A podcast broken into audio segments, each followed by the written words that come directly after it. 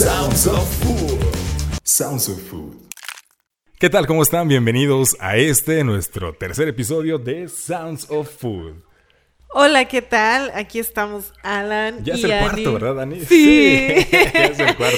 Sí, Ya le estaba aquí. haciendo ojitos al- que dijo, no, no, no, este es el cuarto. Sí, han sido unos episodios muy interesantes, Ani. Celia Florian está aquí. Ya tenemos a Jesús Gasca, a Jail de, también de Puebla. Y ahora tenemos a otro chef invitado que queremos que lo conozcan para que se den, eh, para que se introduzcan al mundo de la gastronomía de una manera, pues, eh, so- con, lo- con los oídos, Dani, se antojen de lo que están haciendo las personas y podamos aprender algo de todo este mundo gastronómico. Claro que sí, que podamos aprender mucho de ellos porque siempre nos dejan pues muy buenas aportaciones. Y bueno, sin mayor preámbulo, vamos a darle la bienvenida a el chef Fernando Martínez Zavala. Hola, ¿qué tal, Fer? Hola, buenas tardes, un gusto, ¿qué tal? ¿Cómo te va, Fer? ¿Cómo andas por allá? Pues bien, aquí regresando de, de andar corriendo de un lado para otro, porque la cocina siempre te mantiene en, en, en- o con oportunidades de compartir con otros colegas. Ah, por ahí se está perdiendo el audio, Fer. Bueno, bueno. Ah, se Ya, perdió el audio. sí. Oh, ¿Nos Sí, pudieras sí. repetir, por favor? Ah, te decía que justo ahora vamos regresando de una de una oportunidad que tuvimos de cocinar, compartir la cocina con amigos ahí en Cancún y pues bueno, ya Ah, aquí de vuelta en la. Ciudad de. México. Sí, qué bonito. Oye, Fer, pues bienvenido a este programa de llama- llamado Sounds of Food, donde le damos, eh, queremos que, que nuestra audiencia conozca más a, los chefs y de alguna manera se inspiren en lo que están haciendo y es por eso que esta entrevista es parte personal, cómo, cómo fue tu mundo de la gastronomía, cómo te involucraste y para esto Ani te quiere hacer la primera pregunta. Bueno, comenzamos y la pregunta es, ¿quién es Fernando Martínez Zavala? ¿Nos puedes hablar un poquito acerca de ti? Bueno, pues no hay mucho que contar. Yo, yo creo que a veces, este, pues digo, soy un cocinero mexicano que empezó como muchos, este, intentando eh, hacerse de un oficio y yo no, eh, digo, aquí hay que decir el dato es que yo no, yo no estudié la carrera de gastronomía, yo no estudié cocina. Yo, yo empecé cocinando en una en un restaurante acá en la Ciudad de México de estos emblemáticos noventeros, este, donde se hacía una cocina americana pues, regular, ¿no? En México no existía este concepto de, de la cocina mexicana en, en fine dining o en altos conceptos, sí. Y no había todavía esa evolución, que, que ha sido una experiencia muy bonita porque me tocó toda esta transformación que ha tenido la cocina en México, de ser lugares donde solamente o únicamente íbamos a cubrir la necesidad quizá de comer, pasarla bien y compartir, a, a lugares que se han generado con la experiencia y propuesta y con chefs que hoy viajan para aprender y traen propuestas de otros lados, ¿no? O sea, se ha vuelto algo mucho más, este, eh, creo yo, complejo, pero divertido al mismo tiempo. Entonces, yo empecé ahí eh, haciendo ese tipo de cocina y pues bueno, hemos recorrido ya 22 años de carrera, este, pues eh, trabajando en algunos lugares, a veces este, intentando hacer cosas distintas, a veces haciendo lo que todos para sobrevivir, pero bueno, ahí vamos, ahí vamos. Y pues bueno, hoy estoy eh, con un par de proyectos que tengo aquí en la Ciudad de México. Eh, uno de ellos es Migrante, ahí en la colonia Roma. Migrante abrió en febrero de este año y, hace una cocina internacional, una cocina como, muy muy influenciada por el mestizaje gastronómico de las culturas que han llegado a México, de todo el mundo. Este, cocina rica ante todo, eh, en un espacio muy bonito, muy bien cuidado, muy limpio, este, cero pretencioso, con una cocina abierta que está muy padre porque pasas eh, y te encuentras a la cocina, eh, tienes que pasar a fuerza por la cocina para pasar a un- de un lado a otro restaurante. Y eh, está, está muy lindo. Y el otro es Casa Kun, que está al interior del Hotel Carlota en Reforma, bueno, cerca de Reforma, ahí en Río Amazonas, 73. Wow, qué padre, Fer. Fíjate que retomando lo, lo primero que, que comentabas de, de esta etapa de estar con los restaurantes clásicos, eso yo le platico a Ani acerca, por ejemplo, de, de las generaciones, ¿no? Ahora hay una generación que, que ya es muy digital, muy tecnológica y se perdió eh, parte de la tecnología, se puede decir que había hace unos años, ¿no? De lo clásico. Claro. Entonces, Sí. estar como en esa línea entre lo clásico y lo novedoso, eso te, te da como, siento, una percepción muy diferente de todo, ¿no? Sí, totalmente. A ver, yo tenía que ir a la biblioteca a, prepararme para, para diseñar este menús. O sea, también digo, me tocó la fortuna de visitar todavía la Vasconcelos que sigue ah, ahí. Este, y la verdad es que a mí me tocaba ir a la biblioteca a checar libros eh, cuando no te alcanza el presupuesto para comprar los libros carísimos, porque no había esta cosa maravillosa de Amazon, ¿no? Y no había este, ordenar cosas rápido y no había este desmadre de, lo que es hoy. Claro. Eh, porque hoy lo queremos todo así a la mano en un 2x3, ¿no? Entonces somos una generación un poco ansiosa ya. La tecnología nos ha vuelto ansiosos. Entonces, eh, no había todo esto y pues evidentemente somos una generación nosotros, todavía o X, ¿no?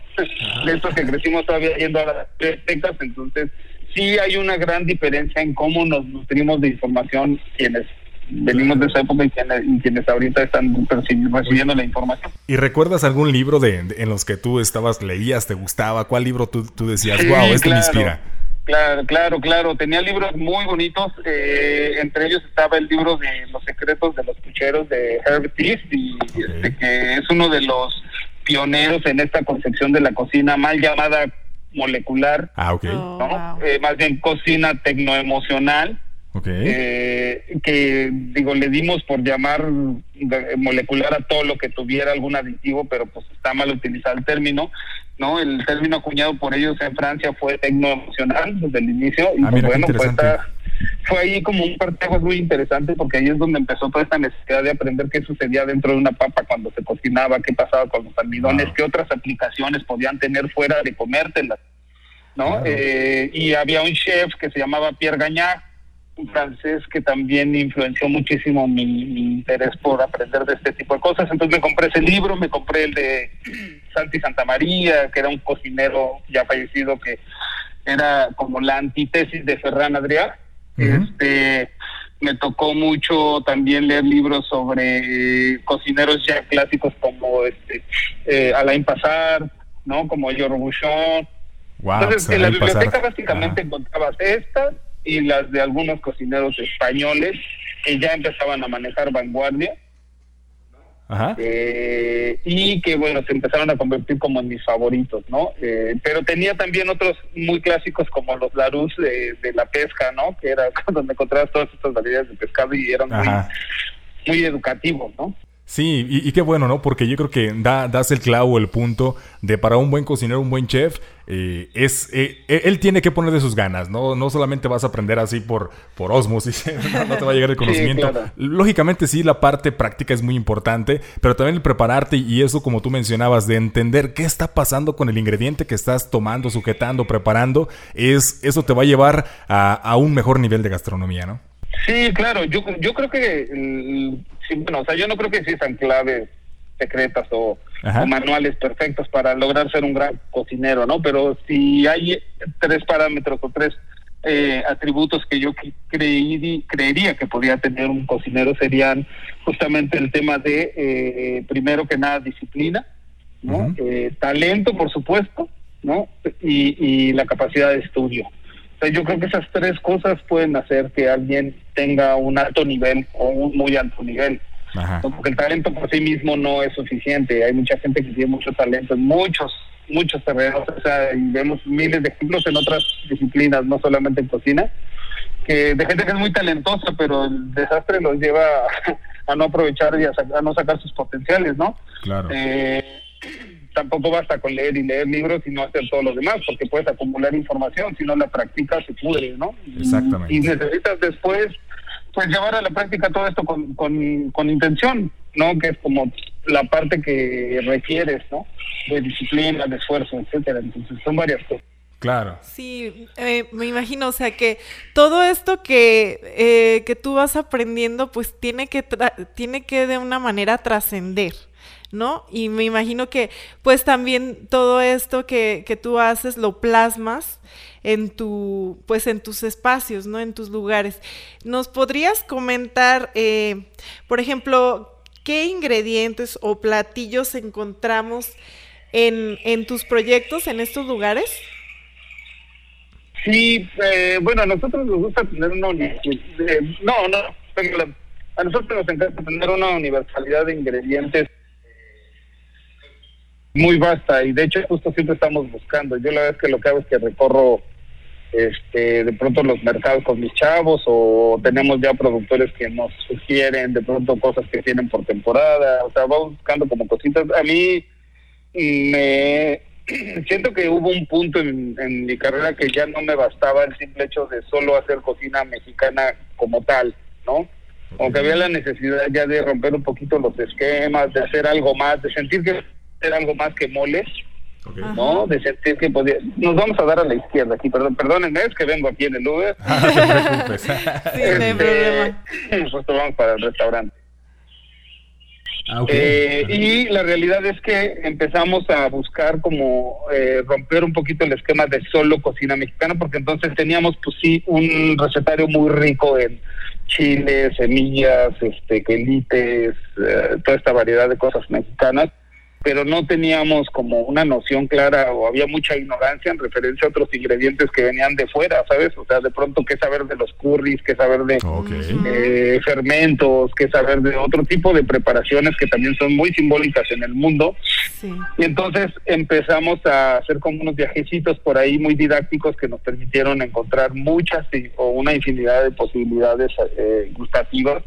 Hoy, la verdad es que a nivel de ingredientes, híjole, te podría mencionar que encuentras desde, sí, evidentemente chiles, hasta ajo negro, este, eh, encuentras kombuchas, encuentras este kefir, encuentras cúrcuma, pimienta de Sichuan, o sea, hay un chorro de ingredientes que ya hoy nos son de utilidad.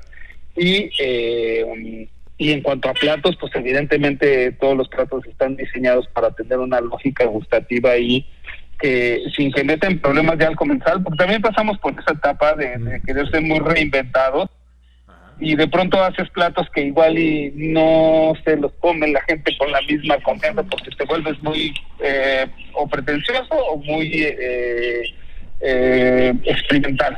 Claro, y- y en mi Ajá, sí. hacemos una cocina más bien rica, ¿no?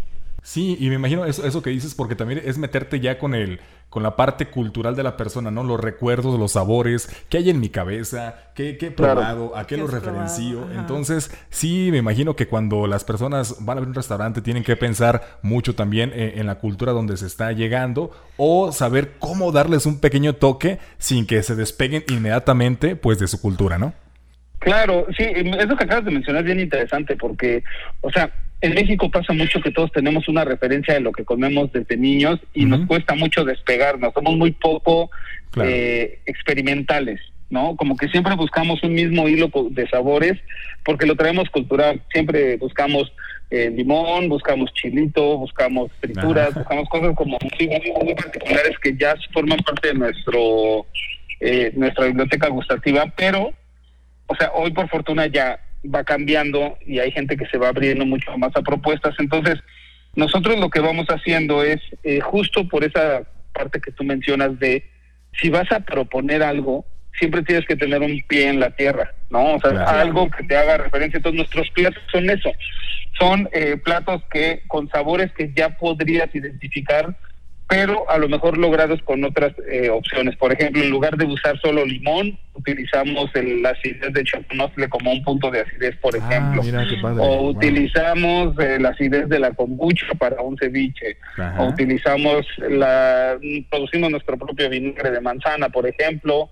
O utilizamos, eh, no sé, las notas del ajo negro, que es un ajo fermentado, Ajá. para llegar al punto de las notas del mole, por ejemplo, con ciruelas, ¿no? Qué padre, qué interesante. Entonces, vas como buscando elementos alternativos para que no se torne una cocina aburrida, ¿no? claro, me Es una imagino. cocina que siempre está buscando aprender también. Es- Eso, eso es buenísimo y también me gustaría que la gente conociera, Fernando, cuál es eh, tu origen, de, de dónde eres y además eh, que nos platiques también qué platillos encontramos en tu región y cuál es tu favorito. Platícanos acerca de esa parte nativa tuya. Bueno, yo soy de Michoacán, nací en Uruapan, Ajá. y en Michoacán, pues la verdad es que yo debo decir, es uno de los estados donde más, más chingón se come. O sea, no, Wow.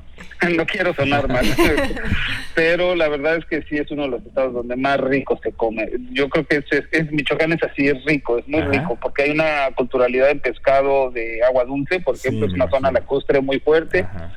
Pero también tiene una región de pesca salada y también tiene la parte del centro que es mucho bosque, muchos hongos y mucha milpa, ¿no? Entonces está como subdividido, eh, a que yo creo que ahí tiene un tema donde todavía nos falta cambiar para exponer mucho más la riqueza gastronómica que tiene, pero sí me atrevería, me atrevería a decir, no estoy borracho, estoy consciente de lo que digo, creo que es uno de los estados que, le, que sin duda alguna puede estar a la par de Oaxaca, de Yucatán, de, en cuanto a propuesta gastronómica, por la complejidad y la multiculturalidad que tiene.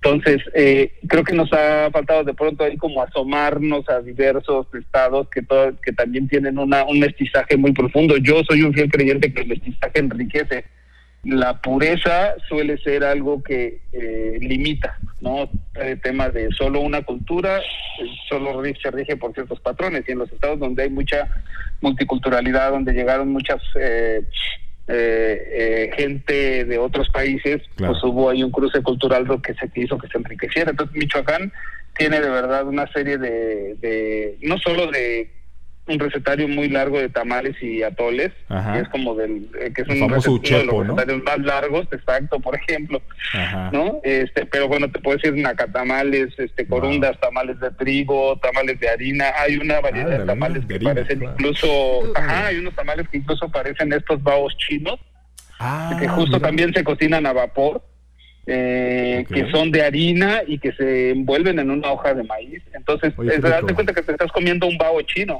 literal, y te sirven un atole tamarindo como para complementarlo. Wow. Y entonces tienes ahí un marinaje ahí muy extraño entre un tamal y un atole. Qué interesante, ¿no? Oye, pero eso para, ¿de, qué zona o de qué parte de Michoacán encontramos eso? ¿O, es muy general? tienes que ir a ciertas partes, pero eh, cada región tiene su particularidad. Por ejemplo, en Uruapan, que está como toda la meseta purépecha, eh, Uruapan, Zacán, eh, Cherán, todas estas regiones que suelen terminar en An, ¿no? Este, o incluso eh, donde se hacen las guitarras en Paracho, este, Chinsunzan, todas estas regiones guardan mucho esta raíz de la cultura purépecha. La cultura purépecha es una de las culturas mucho más eh, arraigadas y mucho más cuidadas y que ha eh, hecho como una, una transmisión de madres a hijas y de hijas a ¿no? A, nietas este, en cuanto a lo que es la cultura gastronómica.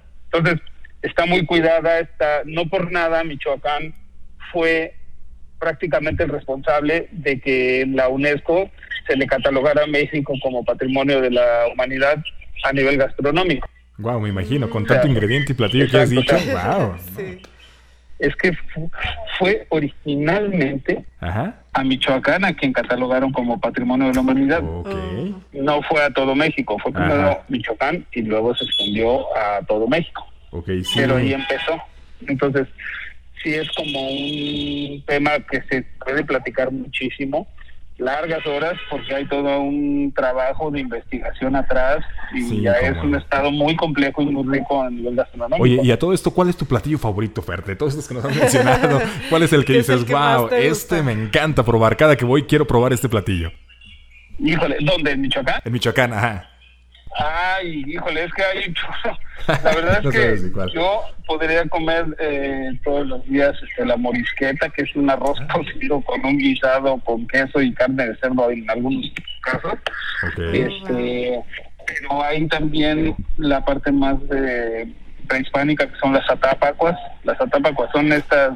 es como los moles en Oaxaca.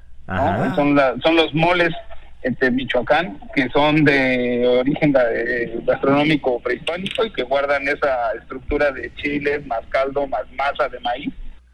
Y que ah, suelen hacerse con muchos vegetales, entonces son muy ligeros, muy digestivos. Ah, ¿no? Este, sí, también hay otros con, ya se consumían ciertos animales que en todo el recetario mexicano no están tan presentes, como la rana, los patos, ¿no? Ándale, qué padre. Por toda la parte que toda la parte prehispánica. Prehispánica, ¿verdad? Sí. Wow, qué padre, qué interesante, ¿no, Ani? Sí, sí, suena Ya nos dan ganas de ir a Michoacán, sí, ¿cómo no? Sí, cómo no. Sí, es muy bonito, la verdad vale mucho la pena. Y si van el Día de Muertos, está mucho más oh, Mucho mejor, sí. Sí, me imagino. Sí, sí. Bueno, wow. Y bueno, por aquí tengo otra preguntita para ti. Es, ¿qué es lo que más te ha impactado este, pues en tu, en tu experiencia eh, como cocinero, ¿qué, ¿qué es algo que recuerdas o que te impactó bastante que nos pudieras compartir? Perdón, no te escuché, se cortó un poquito acá. Oh, ok. Ah, ¿Qué es lo que te ha impactado más en tu trayectoria como cocinero? ¿Qué experiencia recuerdas que te gustaría compartirnos? Híjole, pues es que hay un chorro. Eh, yo creo que de las que guardo con mucho más cariño está, por ejemplo, haber ganado Cocina del Año en 2014. Ah, qué padre. Este, porque, bueno, competí, la verdad, con gente muy preparada, muchos este, colegas que hasta hoy, digo, yo los respeto muchísimo, los admiro muchísimo, gente muy preparada que había trabajado en grandes cocinas. Este, yo venía de un año de estar desempleado, y, ah, y, fue muy curioso porque como que todo ese espacio me sirvió para reflexionar qué quería yo en mi carrera, qué quería hacer.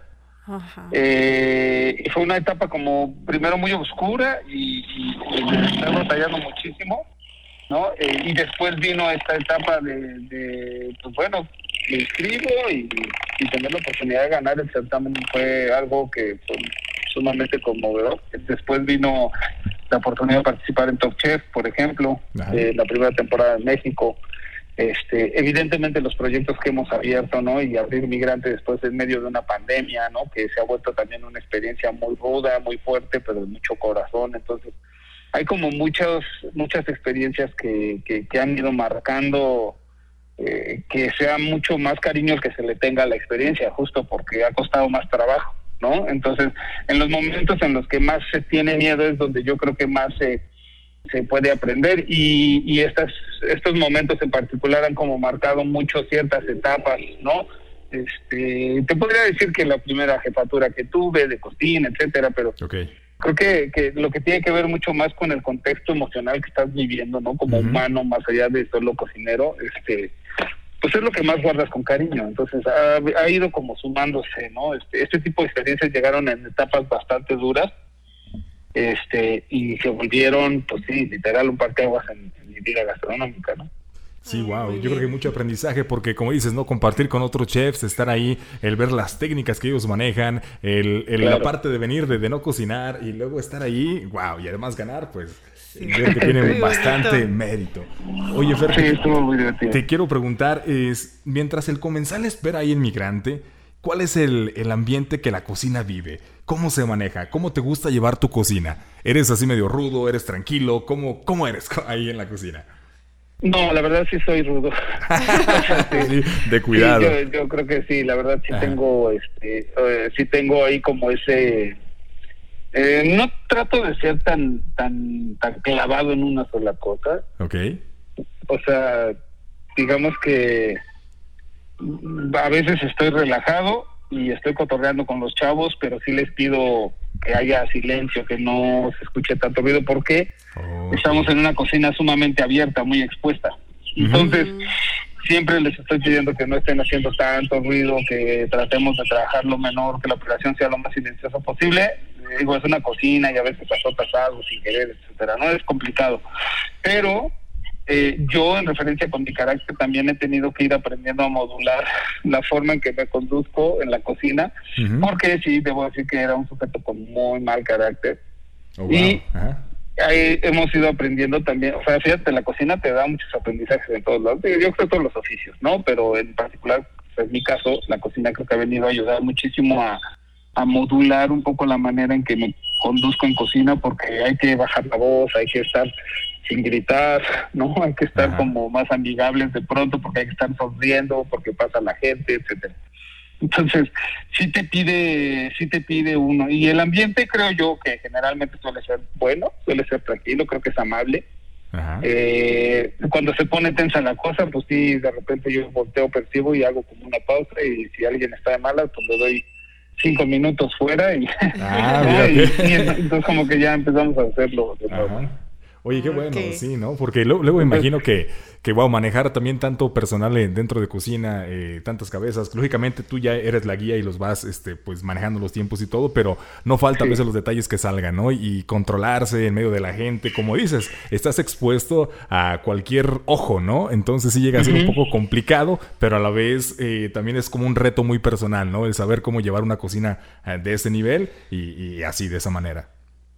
Sí, claro, pero eh, la otra parte importante es que hay que decir que, que uno sin el equipo no es absolutamente nadie. O sea, puedes hacer una gran cocina, pero si no tienes un equipo que te respalde, híjole, estás, estás muerto. O sea, la verdad es que yo he tenido mucha, mucha fortuna porque tengo la, la, la, gran oportunidad de tener jefe de cocina, eh, tanto en Migrante como en Casa que se destacan por eso, por ser este, chavitos bien interesados, todo lo opuesto a lo que era yo, cuando era más joven, ¿no? Este, y que son chavitos muy interesados en lo que hacen, muy eh, preocupados por hacer bien su trabajo. Qué padre. Eh, son cero indolentes, la verdad es que son chavitos que siempre están buscando cómo hacer las cosas de mejor manera, eh, con mucha intención. Y van desarrollando la parte del liderazgo todavía y es donde uno tiene que entrar, sí, ¿no? Para poner de pronto cosas en orden, etcétera. Pero, y, y la parte creativa, pues que sí recae totalmente en mi persona, ¿no? Pero eh, ellos, eh, cuando tienen que secundar el trabajo que uno está desarrollando, la verdad es que lo han hecho de una manera espectacular y yo sí debo de agradecerles todo, todo lo que hacen, porque eso me permite a mí hacer cosas como el salir y viajar y cocinar con otros colegas, si no, no podría hacerlo, ¿no? Entonces, este, sí, te esclavizas a no poder revisar. O sea, es muy chistoso porque hace unos días este, eh, nos hacían por ahí algún comentario de que eh, era importante sentir la presencia del chef en el restaurante. Yo decía, pues sí, claro que es evidentemente importante tener la presencia del chef, pero también, eh, si un equipo de cocina no puede ejecutar la cocina del chef cuando él no está, eh, quiere decir que el chef es un muy mal maestro. ¿no? Estás hablando de alguien que no ha sido capaz de enseñarle a sus cocineros a poder hacer lo que lo mismo que él hace, y entonces pues el chef se vuelve un sin vida, ¿no? Entonces creo que sí es importante buscar un equilibrio y un balance. Por aquí está bien, Sí, ahora sí que el restaurante tiene que funcionar con y sin el chef, ¿verdad? Este, sí, exacto, tiene que haber ahí como un, este, sí tiene que haber como una vigilancia constante. Sí, es la orilla ahorita. Eh, tiene que haber una vigilancia constante, tiene que haber siempre una visión, este, tiene que haber una visión externa siempre. Entonces, yo creo que si nosotros aprendemos a, a delegar, ¿no? Lo necesario, lo necesario, claro este, siempre va a salir muy bien el trabajo, ¿no? Claro. Sí, y yo creo que finalmente este, se va a ver reflejado eh, todo ese trabajo, pues ya ahí en, en, los platillos, ¿no? En el ambiente, en lo, cómo se vive ahí este, el ambiente inmigrante, ¿no? Y bueno, tengo por aquí otra preguntita. ¿Nos podrías decir eh, ¿Qué cocinero mexicano y restaurante admiras o, a quién encuentras como una influencia también? Bueno, cocineros mexicanos, pues hay un chorro. Creo que sí tengo bastantes como referentes. Y digo, hay algunos a los que más respeto por, eh, su, por su capacidad de, de ser nobles ¿no? Y como cocineros, como cocineros también como personas. Eh, por ejemplo, perdón, es que un poquito... No te preocupes, está bien. Un segundito. Claro, claro. Este, Guillermo González Bernstein, por ejemplo, es uno de ellos. Yo creo que la gente que más admiro a nivel gastronómico, como empresario, como persona, como ser humano. Entonces, tengo, tengo como varios referentes ahí muy interesantes, pero por ejemplo, Guillermo me parece uno de los sujetos más, más completos, como incluso tratándolo así como ser humano, como persona, lo que te enseña en su recorrido híjole, o sea, es un gran empresario. Entonces, eh, por ejemplo, él, eh, que este, te hablo de quienes con quienes he convivido, ¿no? Okay, Con quienes he tenido la fortuna de estar, ¿no? Este, me viene a la mente él, por ejemplo, ahora, ¿no?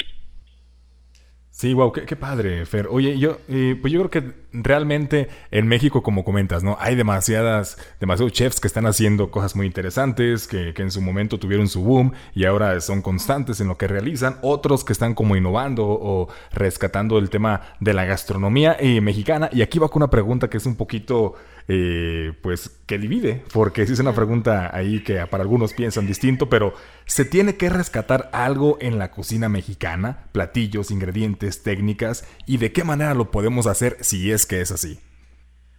Yo creo que la palabra rescatar ya eh, eh, creo que tiene tiene como otra connotación. Yo he tenido que aprender, bueno, hemos ido aprendiendo que la palabra rescatar estaba a lo mejor un poquito subida de tono para nosotros los cocineros.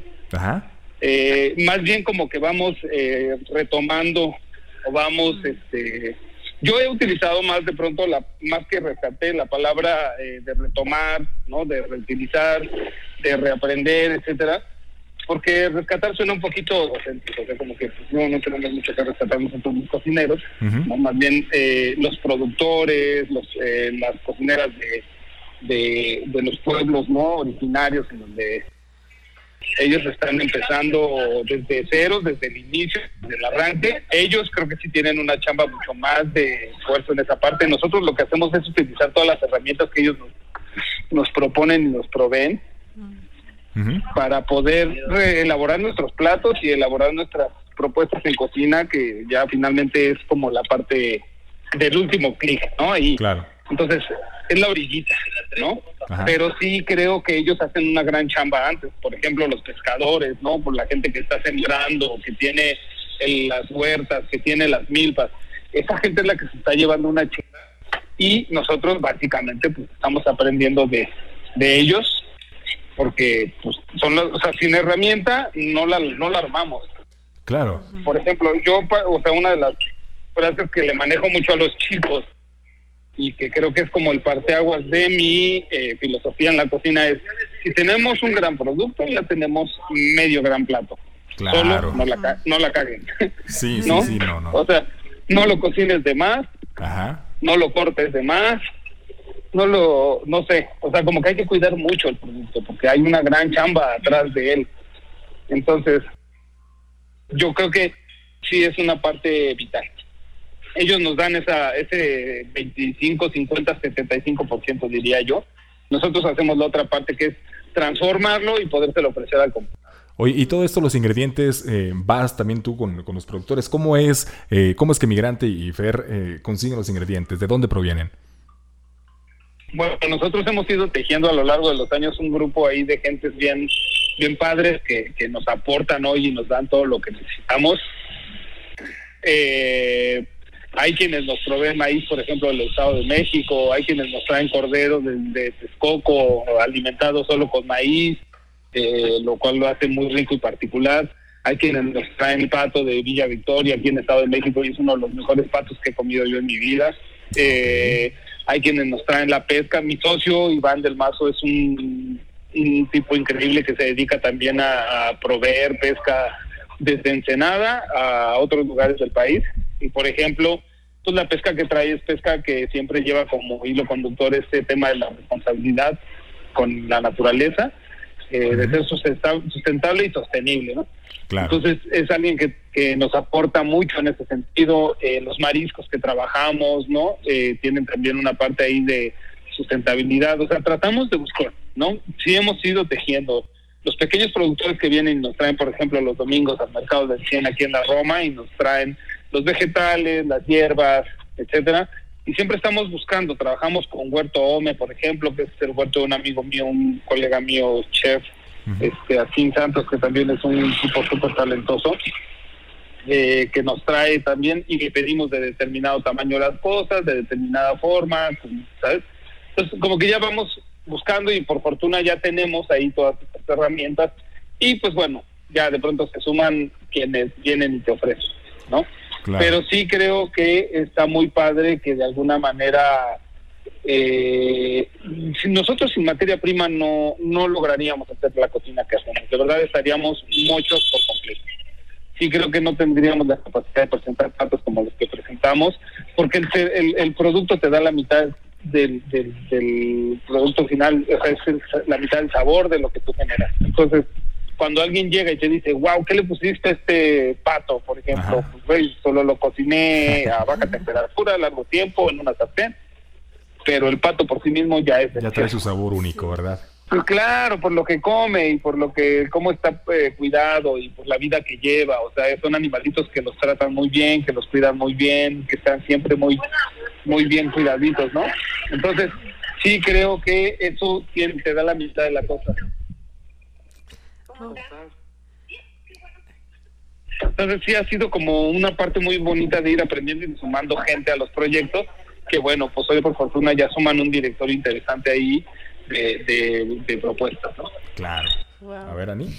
Oye, Fer, bueno, pues a nosotros nos encanta esta plática, estamos muy a gusto platicando contigo, pero pues ya vamos llegando al final de nuestro podcast y eh, solo, no sé, si nos pudieras dar un mensaje para nuestro, nuestra audiencia o el comensal en general y que nos digas también dónde podemos encontrarte, cuáles son tus redes.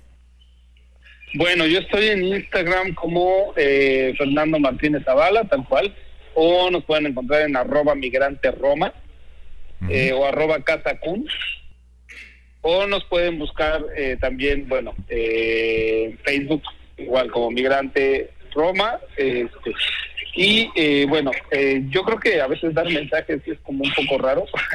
yo, yo, yo solo no doy consejos porque la gente nunca lo sigue, pero cuando me piden como alguna recomendación o tal, pues bueno, yo les diría atrévanse a, ir a, probar este, lugares nuevos, ¿no?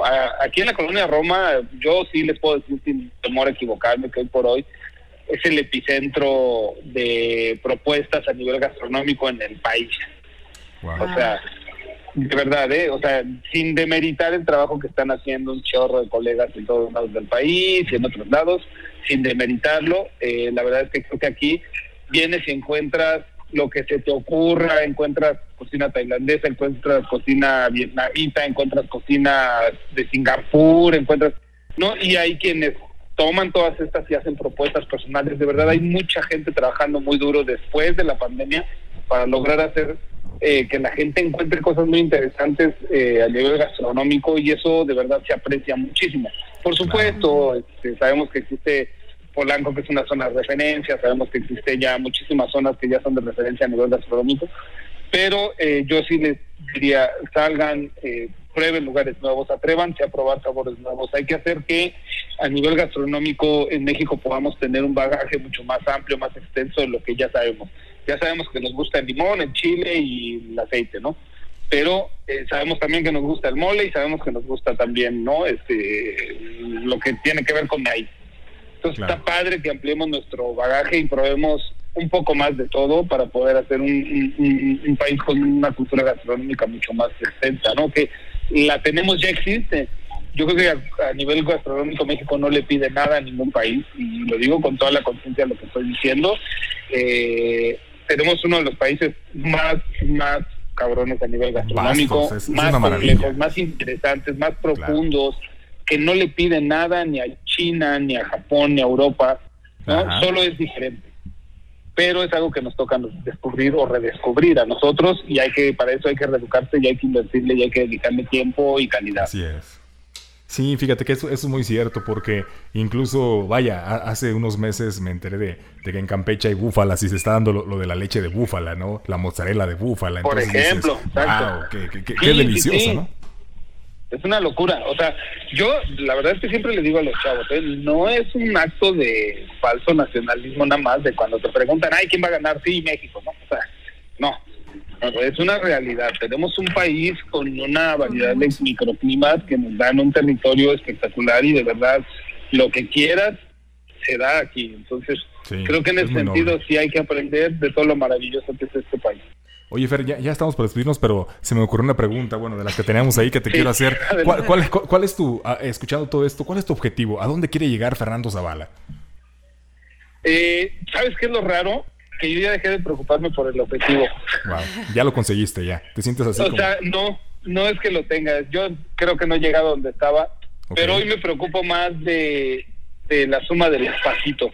¿Sabes? O sea, en algún tiempo me volví loco preocupándome por el objetivo y entonces la verdad es que estaba sufriendo y batallando muchísimo porque hoy por hoy los cocineros piensan en listas y piensan en, ah, y me volví loco con esta necesidad de reconocimiento externo. Yo hoy hago la cocina que me gusta, que quiero, la cocina que mis chavitos en la cocina disfrutan. Este, y creo que me empecé a preocupar más por hacer bien la suma de los elementos, ¿sabes? O sea, como pequeños procesos y creo que eh, el resultado, si sucede o no sucede, ya me, ya disfruté eh, lo de antes.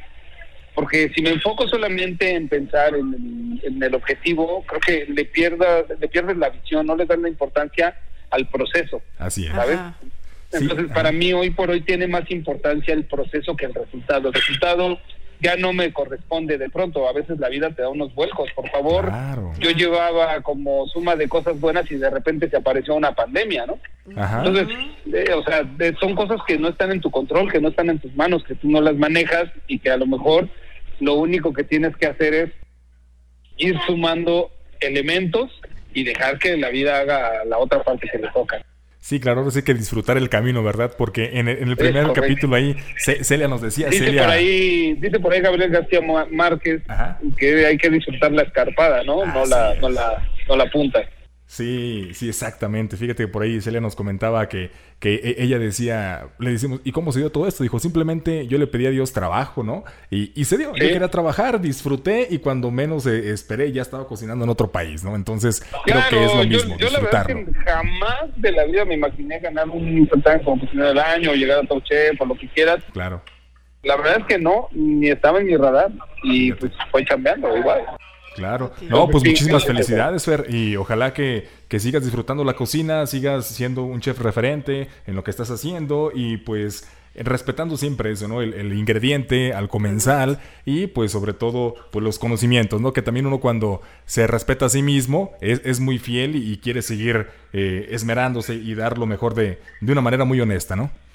Claro, sí, de eso se trata, de eso se trata la vida y hay que hacerlo diario no, en esto no puede uno flaquear ni un día porque la gente viene a comer diario y hay que estar siempre al, punto.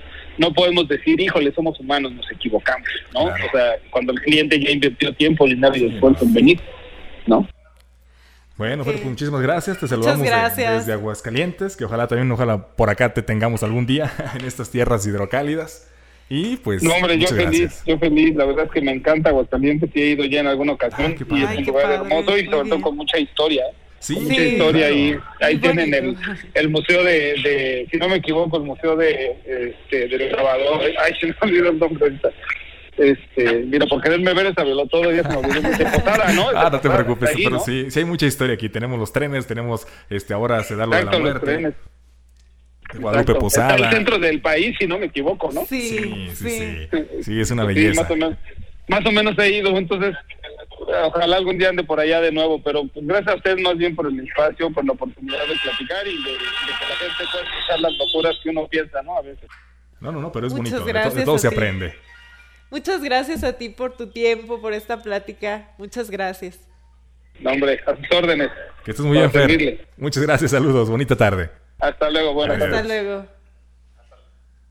Pues ahí quedó, Ani, y listo esta plática con, Fernando. Yo creo que qué interesante, ¿no? Eh, coincido con él en, que la gastronomía mexicana, pues tiene que aprovechar todos los ingredientes, las técnicas, se tienen que apoyar ahora con nuevas técnicas, y creo que eh, vaya, esto hay mucho aquí, hay mucho en México, somos muy ricos de, muchas formas. probar, probar, probar, y si te equivocas, no importa, sigue probando, sigue haciendo cosas diferentes, pero ese es el punto, probar, probar, equivocarse, reinventarse y sobre todo conocer. Tienes que investigar, tienes que investigar y a la vez de investigar también pues actuar, ¿no? Cocinar. Claro, tener una apertura, como él nos decía ya al final pues darnos esa oportunidad, ¿verdad? De conocer, de probar otras cosas, ¿no? Claro, y pues bueno, y Michoacán, ¿qué nos dice Michoacán? Wow, que vayamos a Michoacán. De, Michoacán, sí, tiene Una, una, alta eh, gastronomía, ¿sabes? Eh, muchos ingredientes. Entonces, pues bueno, les agradecemos bastante el tiempo. este es ya el cuarto episodio, así que muchísimas gracias. Síganos en Instagram, en Facebook, en YouTube. Estamos como Alani. También el podcast pues, lo pueden tener en la página directamente, Spotify, Apple Music o eh, ya en cualquier plataforma se puede escuchar. Así que estamos en contacto, les mandamos un saludo y gracias por su tiempo. Excelente día. Hasta luego.